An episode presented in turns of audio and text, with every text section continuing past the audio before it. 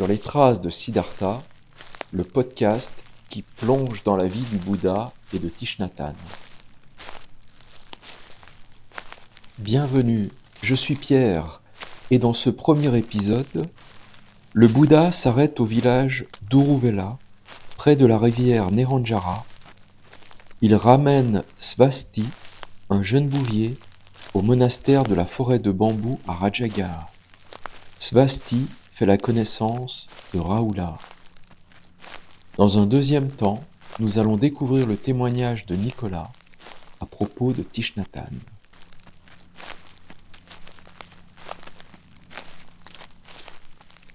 Marcher.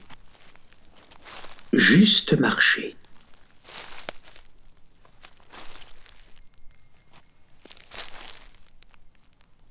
Assis en lotus, à l'ombre d'un bosquet de bambous, le jeune bhikkhu Jvasti était concentré sur sa respiration. Il méditait, et avec lui des centaines d'autres bhikkhus, dans l'enceinte du monastère de la forêt de bambous.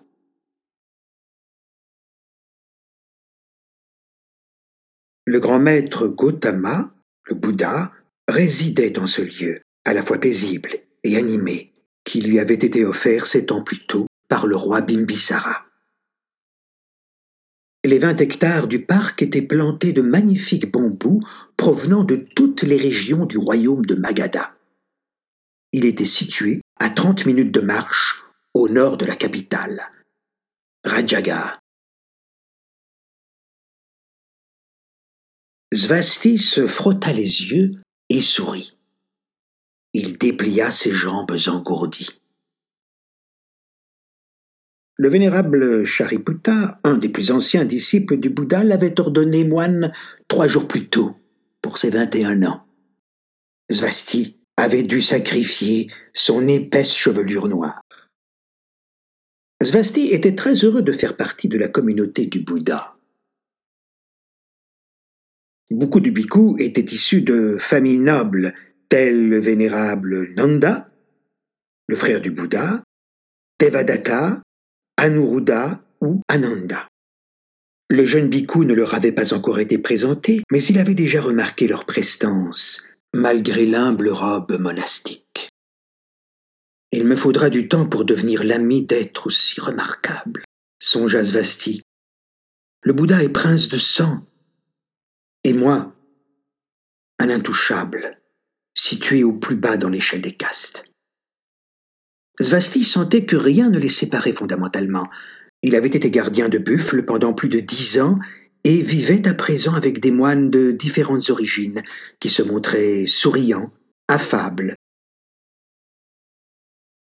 Pourtant, il ne se sentait pas encore à l'aise. Il était conscient qu'il lui faudrait quelques années de vie monastique pour y parvenir. Un sentiment de réconfort l'envahit à l'évocation de Raoula. En l'espace de quinze jours, lui et ce jeune novice de dix-huit ans, fils du Bouddha, étaient devenus les meilleurs amis du monde.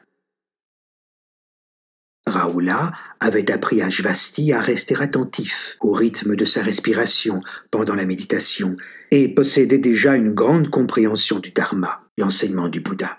Mais il devait attendre sa vingtième année pour recevoir l'ordination le Bouddha était venu à Uruvela, le petit village où Svasti vivait près de Gaïa, pour lui demander s'il désirait toujours devenir moine. Quand l'éveillé était arrivé chez le jeune bouvier, ce dernier était parti garder les buffles avec son frère Rupak. Seules ses deux sœurs, Bala, 16 ans, et Bima, 12 ans, étaient présentes.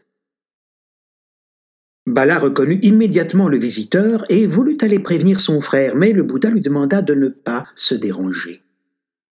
Il préférait se rendre lui-même à la rivière, avec ses moines et Raoula. L'après-midi touchait à sa fin quand ils rencontrèrent les deux frères en train de laver leurs bêtes dans la rivière Neranjara. En apercevant le Bouddha, Svasti et Rupak remontèrent sur la rive et s'inclinèrent respectueusement, les mains jointes, en forme de lotus. Comme vous avez grandi, s'exclama le Bouddha avec un sourire lumineux. Svasti resta sans voix, ému par cette douce vision. Comment aurait-il pu oublier ce visage serein, ce sourire chaleureux et réconfortant, et ce regard doux et pénétrant Le Bouddha portait une robe de safran composée de carrés de tissu cousus sur le modèle d'une rizière. Il marchait pieds nus, comme lorsque Svasti l'avait rencontré pour la première fois, dix ans plus tôt. Ils avaient alors discuté de longues heures sur les bords de la Neranjara, à l'ombre de l'arbre de la Bodhi sous lequel le Bouddha avait atteint l'illumination. Svasti porta son attention sur les vingt bhikkhus debout derrière le Bouddha. Eux aussi allaient pieds nus et portaient une robe safran. Il nota que le vêtement du maître était légèrement plus long que celui de ses compagnons. Un novice, sensiblement du même âge que Svasti, se tenait à côté de l'éveillé et le regardait droit dans les yeux en souriant. Le Bouddha posa une main sur la tête de Svasti, puis l'autre sur celle de Rupak. Il déclara qu'il avait décidé de leur rendre visite avant de rentrer à Rajagaha et qu'il attendrait volontiers la fin de la baignade des buffles pour les reconduire chez eux. Sur le chemin du retour, le Bouddha présenta Svasti et Rupak à son fils Raoula, le jeune homme aussi beau sourire. Il était plus jeune, mais aussi grand que Svasti. Simple samanera ou novice, il portait la même tenue que les autres moines. Le fils du Bouddha se plaça entre les deux frères, confia son bol à aumône à Rupak et, en toute simplicité, passa ses bras autour des épaules de ses nouveaux amis. Son père lui avait tellement parlé de leur famille qu'il avait l'impression de les connaître depuis toujours. Les deux enfants étaient baignés par les vagues d'amour émanant de Raoula. À peine arrivé chez Svasti, le Bouddha lui demanda de se joindre à sa communauté pour étudier le Dharma. Lors de leur première rencontre, le jeune Bouvier avait émis le vœu de suivre son enseignement, le Bouddha avait accepté de le prendre comme disciple dès qu'il aurait l'âge requis. L'éveillé était revenu. Il n'avait pas oublié sa promesse. Rupak ramena les buffles chez le seigneur Ramboul, leur propriétaire.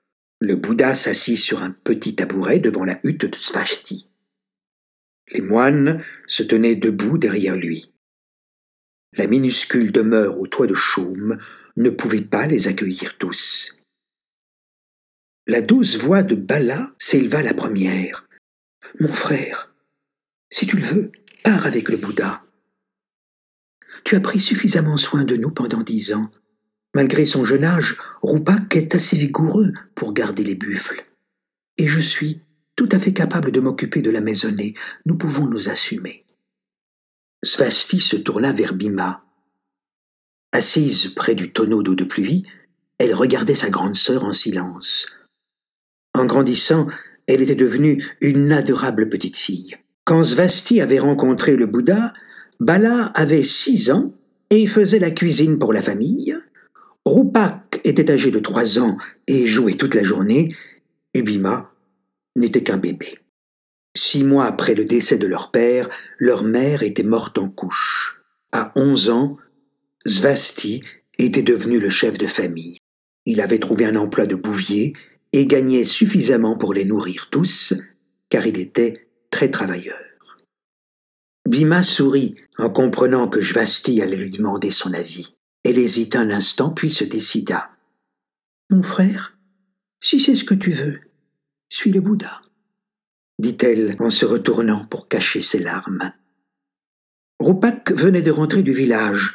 En entendant sa sœur, il comprit que Jvasti allait les quitter. Il regarda son frère et parla à son tour. Mon frère, tu peux t'en aller avec le Bouddha. Puis, toute la famille demeura silencieuse, accablée de chagrin. Brisant ce silence pesant, Rupak se tourna vers le Bouddha. Vénérable maître, j'espère que vous autoriserez mon frère à étudier avec vous. Je suis maintenant assez grand pour m'occuper de notre famille. Il regarda à nouveau Jvasti en retenant ses larmes. Mon frère, s'il te plaît, demande au Bouddha de te permettre de revenir nous voir de temps à autre. Le Bouddha se leva et caressa doucement les cheveux de Bhima. Mes enfants, prenez votre repas, je vous en prie.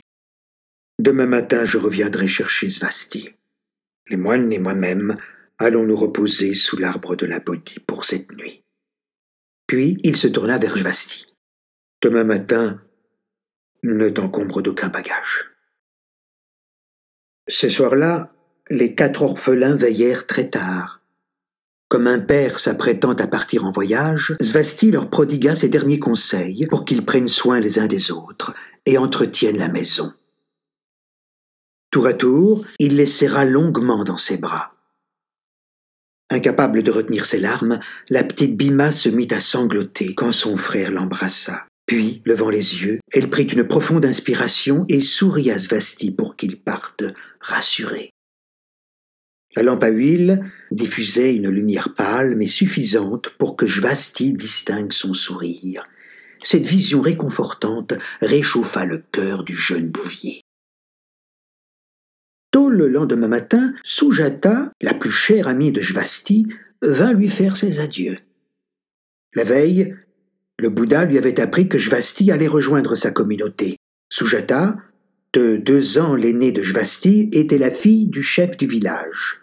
Elle avait connu Gautama avant qu'il ne devienne le Bouddha. Elle remit à Jvasti un petit pot d'herbe médicinale. À peine avait-il échangé quelques mots que le Bouddha et ses disciples arrivaient. Le frère et les sœurs de Jvasti étaient réveillés depuis longtemps. Raoula adressa quelques paroles amicales à chacun, leur enjoignant de se montrer fort et de s'occuper les uns des autres. Il promit qu'à chaque passage dans la région, il s'arrêterait à Uruvela pour leur rendre visite. La famille de Jvasti et celle de Sujata accompagnèrent le Bouddha, Raoula, le jeune bouvier et les bhikkhus jusqu'au bord de la rivière. Là, ils joignirent leurs mains pour les saluer. Jvasti était partagé entre la joie de partir et la peur de l'inconnu. C'était la première fois qu'il quittait Uruvela le Bouddha déclara qu'ils arriveraient à Rajaga dans dix jours. Il fallait en général moins de temps pour y parvenir, mais lui et ses bhikkhus marchaient lentement. Shvashti ralentit sa foulée et ses craintes s'apaisèrent. Il s'immergea de tout son être dans le Bouddha, le Dharma et la Sangha et sentit qu'il avait vraiment choisi la voie qui lui convenait et se retourna pour jeter un dernier regard à la seule terre et aux seules personnes qu'il ait jamais connues. Au loin, les silhouettes de ces êtres chers n'étaient plus que de simples points se confondant avec les arbres de la forêt. Le Bouddha semblait marcher uniquement pour le plaisir de marcher, indifférent à sa destination. De même, aucun des bhikkhus ne paraissait préoccupé d'atteindre Rajaga. Ils avançaient d'un pas lent, régulier et paisible, comme s'ils effectuaient ensemble une agréable promenade. Aucun ne donnait jamais le moindre signe de fatigue, alors qu'ils parcouraient quotidiennement des distances respectables. Chaque matin, ils faisaient une halte dans un village pour mendier leur nourriture. Ils marchaient dans les rues sur une seule ligne, le Bouddha en tête, Jvasti fermant la marche, juste derrière Raoula. Ils avançaient avec une grande dignité, attentifs à chaque pas et à chaque respiration. De temps en temps, ils s'arrêtaient et les villageois emplissaient leurs bols d'offrandes ou d'aliments. Quelques personnes s'agenouillaient respectueusement sur le bord de la route. Les bhikkhus récitaient des prières pour le bien des villageois et de tous les êtres. Ils quittaient le village du même palan irrégulier en quête d'un endroit ombragé ou de quelques prairies pour y manger. Assis en cercle, ils partageaient la nourriture équitablement. Raoula remplissait un pot avec de l'eau puisée au cours le plus proche et le présentait avec respect au Bouddha qui joignait les paumes en forme de fleurs de lotus. Raoula versait ensuite l'eau sur celle-ci pour les laver, il agissait de même envers chaque moine, en finissant par Svashti.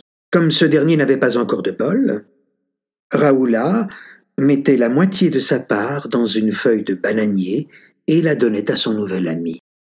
Avant le repas, les bhikkhus saluaient en joignant les mains, puis chantaient tous ensemble.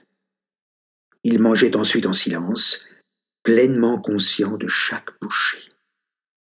Une fois le repas terminé, les moines pratiquaient une marche méditative ou une méditation assise. Certains faisaient même une sieste. Quand la fournaise solaire se faisait moins intense, ils reprenaient leur route et cheminaient jusqu'au crépuscule. Pour dormir, ils s'arrêtaient dans les forêts paisibles, lieux les plus propices à un sommeil tranquille. Tous les bicous avaient leur propre coussin rembourré d'herbe. Beaucoup s'asseyaient un moment les jambes croisées en lotus, puis étendaient leur robe à terre pour dormir. Tous les moines en possédaient deux. Une première qu'ils portaient sur eux, et une seconde qui leur servait à se protéger du vent et de la froidure. Jvashti apprit à pratiquer la méditation assise comme les autres bhikkhus et à dormir à même le sol avec une racine d'arbre pour oreiller.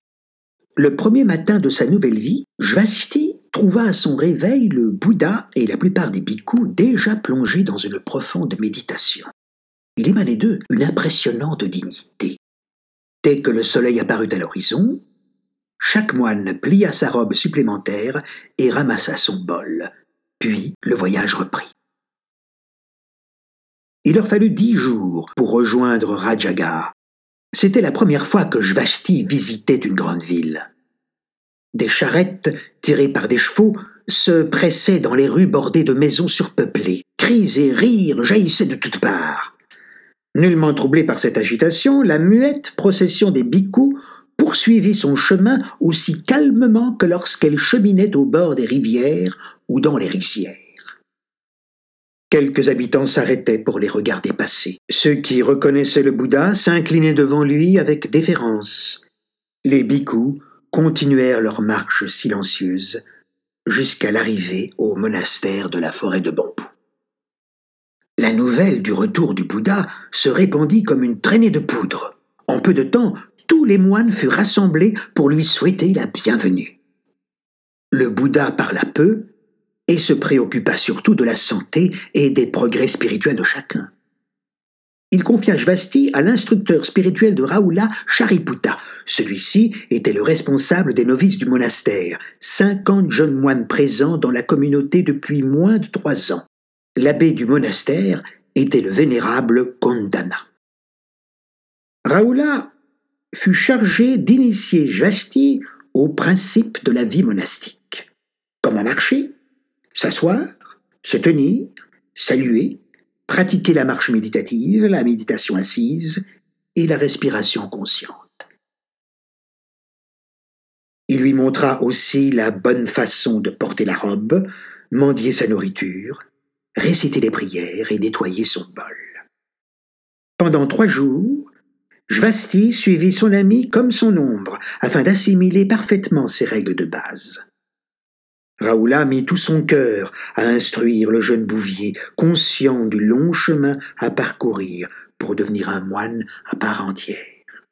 Après cette instruction préliminaire, Chariputta invita Jvasti dans sa cellule pour lui exposer les préceptes que tout bhikkhu devait respecter.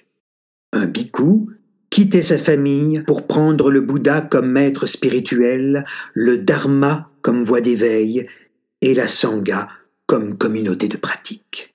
Sa vie était faite de simplicité et d'humilité. Mendier sa nourriture l'aidait à cultiver ses vertus et à rester en contact avec ses frères humains afin de leur enseigner le chemin d'amour et de compréhension du Bouddha.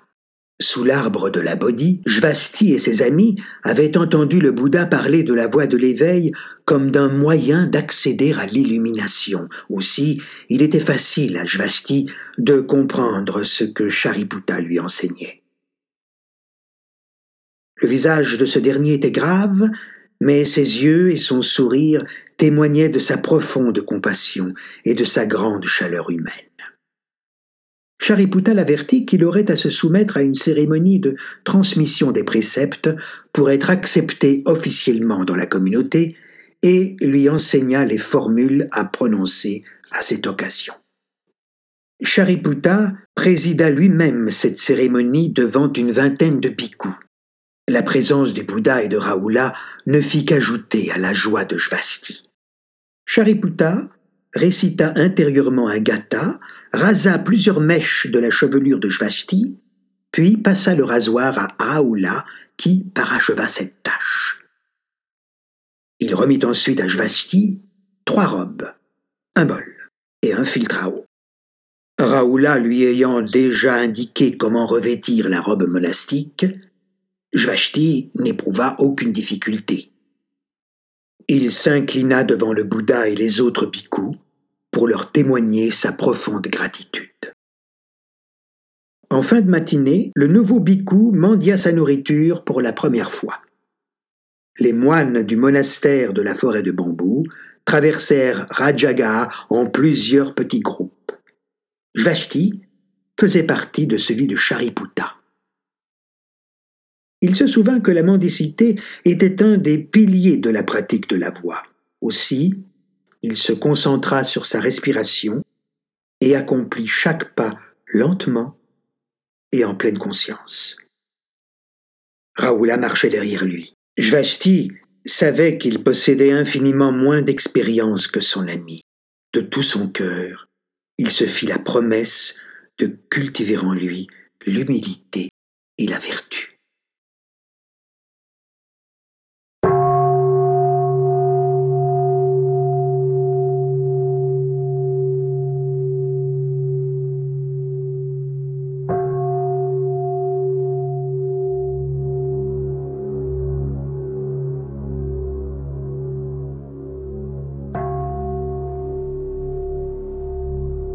L'idée, c'est de faire un podcast. Euh, voilà, peut-être ce sera pour le village des premiers, mais en tout cas Mhm. pour, euh, par rapport euh, à la méditation et par rapport à taille. Donc, par exemple, tu peux te, te présenter si tu le Ouais. souhaites, et puis partager ton souvenir de taille.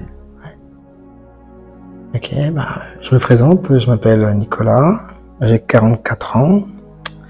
Et donc euh, la première fois que j'ai rencontré Tai, c'était en 2012. Voilà, 2012. Et c'est lui qui faisait tous les enseignements à l'époque, c'était un délice.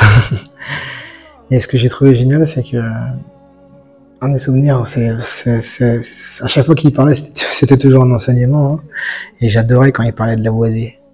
Rien ne se perd, rien ne se crée, tout se transforme.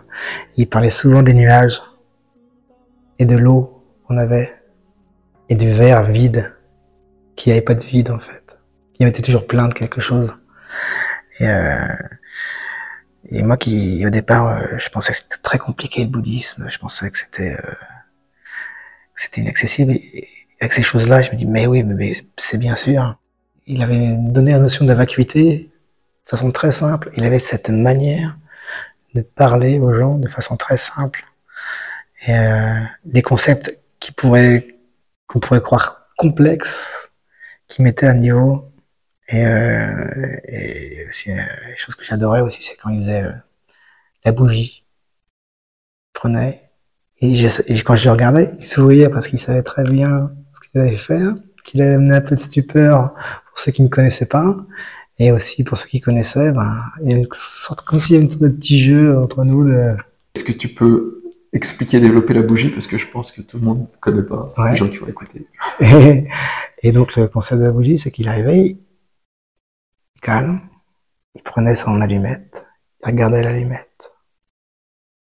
Alors, des fois, il disait, enfin, disait ceci est, une bougie. Il prenait, il, il, allumait l'allumette, il regardait comme ça. Alors soit il éteignait directement, ou soit il allumait une bougie. Et donc il allumait les bougies, et puis après il éteignait les bougies. Et puis après, euh, soit il avait fait un, un dessin au tableau au départ, il, il faisait un trait. Il dit nous on pense que c'est comme ça. Alors, il, faisait un- il une grande ligne droite, il faisait un trait au départ, puis un trait à la fin. Tout le monde pense que la vie c'est la naissance. Après il y a la vie, et puis il y a un trait, et il y a la mort. Et ben la vie c'est Il n'y a pas de naissance, il n'y a pas de mort. Il nous expliquait le concept de non-naissance et de non-mort à travers la bougie. La bougie existe tout le temps. Seules les conditions ne sont pas réunies pour qu'elle apparaisse. Si je prends ma main, si j'ai l'idée, la pensée de gratter l'allumette, d'aller allumer les bougies, les conditions sont nécessaires pour que la bougie et la lumière apparaissent. Après, il faut qu'il y ait l'oxygène, expliquer tout ça. Donc, il rentrait, j'aimais bien parce qu'il rentrait toujours dans le truc un peu scientifique. Et qu'on écoute ça, dit, ben oui, c'est logique. C'est simple, c'est logique. S'il n'y a pas d'oxygène, s'il n'y a pas de chaleur, il n'y a pas de bougie, il n'y a pas de lumière.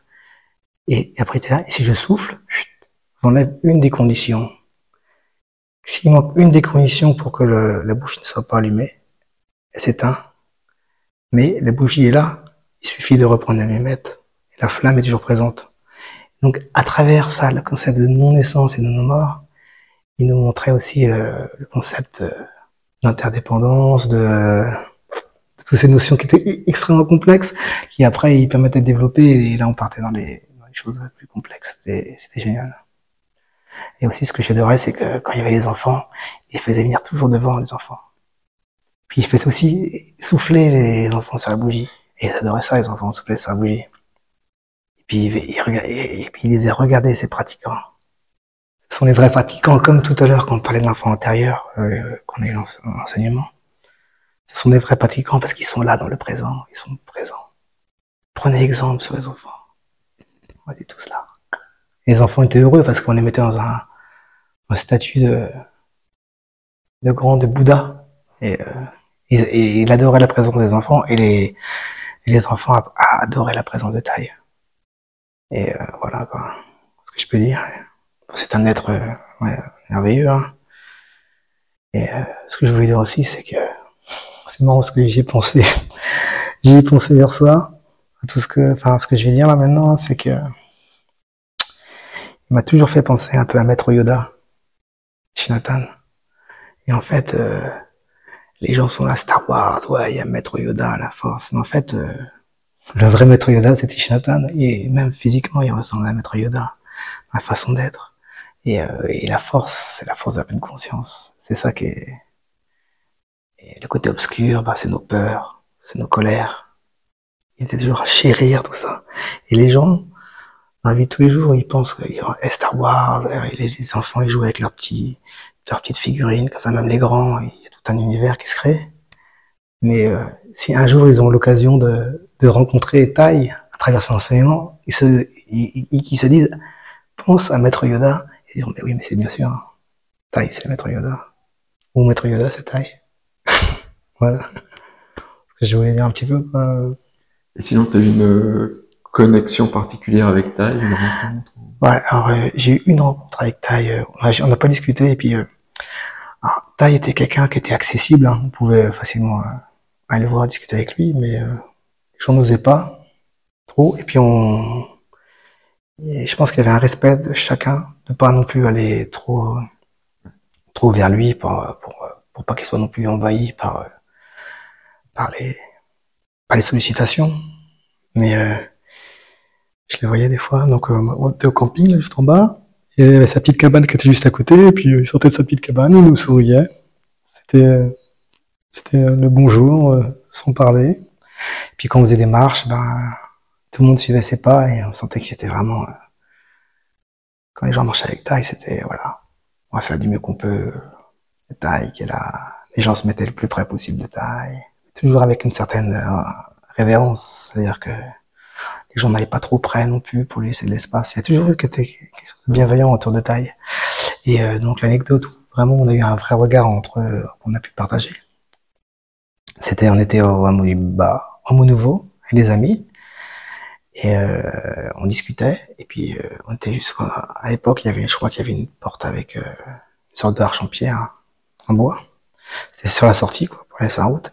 Et puis euh, il y avait ma, une, des amies qui discutait dos tourné, moi j'étais en face, et j'ai vu Tai arriver tranquillement. Puis ma, ma deux amis qui étaient en train de discuter, un petit peu excités, et puis il est arrivé, il s'est mis derrière eux comme ça, sans rien dire.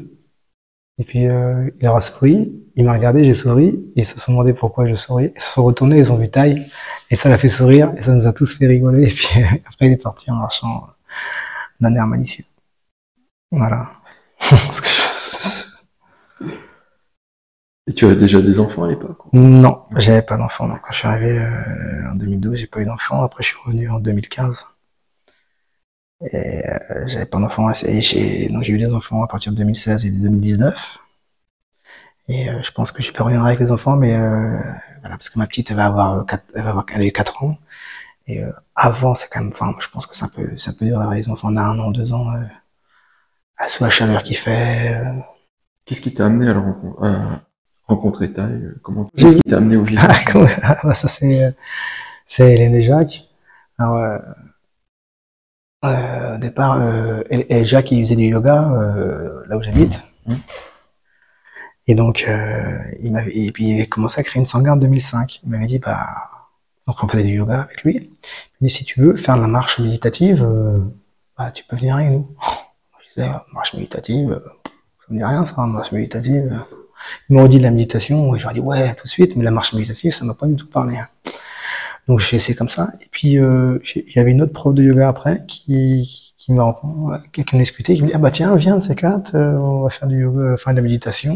Euh, je dis bah ouais pourquoi pas? Et là on a directement fait, on a dû, on a fait avec ma compagne une journée de, pleine conscience avec repas formel, relaxation totale dans la sangha de d'Ifignac. Et euh, j'ai trouvé ça tout de suite génial et tout quoi, tout de suite super. J'ai accroché direct quoi. Je me suis dit ça c'est ce que je veux faire. J'ai trouvé ça de la bienveillance. Bah il y avait, euh, on avait eu tout quoi. Euh, Le matin euh, un petit enseignement, repas formel, relaxation totale, partage du dharma, enfin cérémonialité. On avait fait, voilà, c'était génial. On avait la complète dans une journée. Et après je suis revenu tous les mercredis avec ma compagne. Et donc ça fait donc on revient depuis 2012 euh, tous les mercredis. On, on y va. Et puis maintenant j'anime euh, j'anime la sangha avec ma compagne. Et euh, cette année-là, on a décidé avec ma compagne, Anne qui m'a dit, bah, vous, pouvez aller au village des Pruniers si vous voulez. Je dis, ah ouais, mais euh, on n'a pas trop d'argent, tout ça. Elle dit, mais euh, par contre, bah, on a, besoin de staff en ce moment-là, donc si vous voulez, on peut aller en staff. Ah, je dis, ah, bah, a pas de problème. Donc en plus, ça tombe bien parce que mon travail, je pourrais avoir les cinq semaines d'affilée. Donc on a été avec ma compagne pendant cinq semaines. Et là, tout de suite, c'était génial. hein. Je suis arrivé, au départ, je me dis, euh, j'étais arrivé, je connaissais pas Uti Chinata ni rien. Puis avant, un petit peu, je dis, j'espère que c'est pas une secte, ce truc. c'est un peu d'appréhension des... Et quand je suis arrivé aussi, que j'ai vu comment c'était. Je suis chez moi, je suis arrivé, j'ai dit, non, là, c'est bien, là, on est bien. Et, euh, donc après, ben, on a fait partie de l'équipe du staff, on a commencé. Ce que j'ai trouvé génial, c'était que, il y avait tous les, tous les pays du monde aussi. On est en France, mais en fait, euh, c'est tous les pays du monde. Et on se dit, oh, on va parler français, on sait pas trop anglais, machin. Et puis au final, on s'expérimente à parler en, anglais, euh, tout en étant en France. Donc il n'y a pas de barrière, il n'y a pas de jugement. Et je trouve ça génial. Et puis, euh, la pratique, là, ce qui m'a vraiment marqué au départ, c'est bah, le son de la cloche. On discute, on discute, et bien sûr, le son de cloche. On est arrêté dans, le, dans ce qu'on fait. Il y a un peu d'étonnement. Puis on regarde que tout le monde, tout le monde fait la même chose. On se dit, waouh, moi, je vais faire pareil. Puis après, on comprend avec les enseignements pourquoi on, fait l'arrêt. J'avais compris un petit peu parce que j'ai fait, euh, j'ai pratiqué un peu, mais j'avais, je pensais pas que c'était aussi euh, prégnant ici, quoi. Et ce que j'ai adoré aussi ici, c'est que on a toujours été, euh, c'est très simple, c'est zen, mais il n'y a pas de, il n'y a pas trop de rituel. C'est, c'est pas trop protocolaire, c'est vraiment, euh, et c'est- toujours fait avec une certaine douceur. C'est la douceur que j'ai toujours trouvé agréable. Voilà ce que je veux dire. Voilà, bah, merci. Euh, Est-ce que tu y a quelque chose que tu aimerais rajouter? On est dans un lieu un peu particulier, je sais pas. Ah voilà, on est là. On est avec les ancêtres. Là, il y a toutes les photos des, des personnes euh, qui sont qui, qui ont pratiqué le dharma. Je sais pas combien il y a de photos, c'est énorme. Et euh, cela, ben, euh, pour revenir un peu à la bougie, quoi. Hein euh, ils sont là, euh, présents.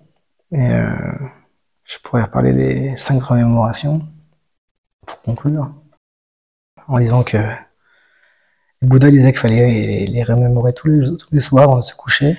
C'est souviens-toi tu tomberas malade. Souviens-toi que tu vas vieillir. Souviens-toi que tu, que tu perdras tout ce que tu as. Souviens-toi que tu vas mourir et que seul le fruit de tes actions restera. Merci Nicolas, c'est un beau, belle phrase de conclusion. Merci. Merci.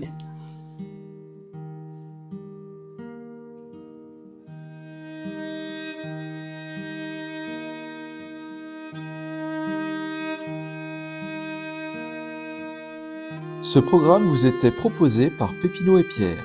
N'hésitez pas à prendre contact avec nous pour nous faire part de vos questions, commentaires, critiques en envoyant un mail à l'adresse petitpanthéâtre.gmail.com p e t i t p a n t h e a t r e gmail.com J'en profite également pour vous inviter à vous abonner à Sur les traces de Siddhartha, le podcast. Et dans le prochain épisode, nous nous retrouverons au milieu des buffles, dans les pâturages. En attendant, je vous remercie d'avoir suivi cet épisode et je vous dis à une prochaine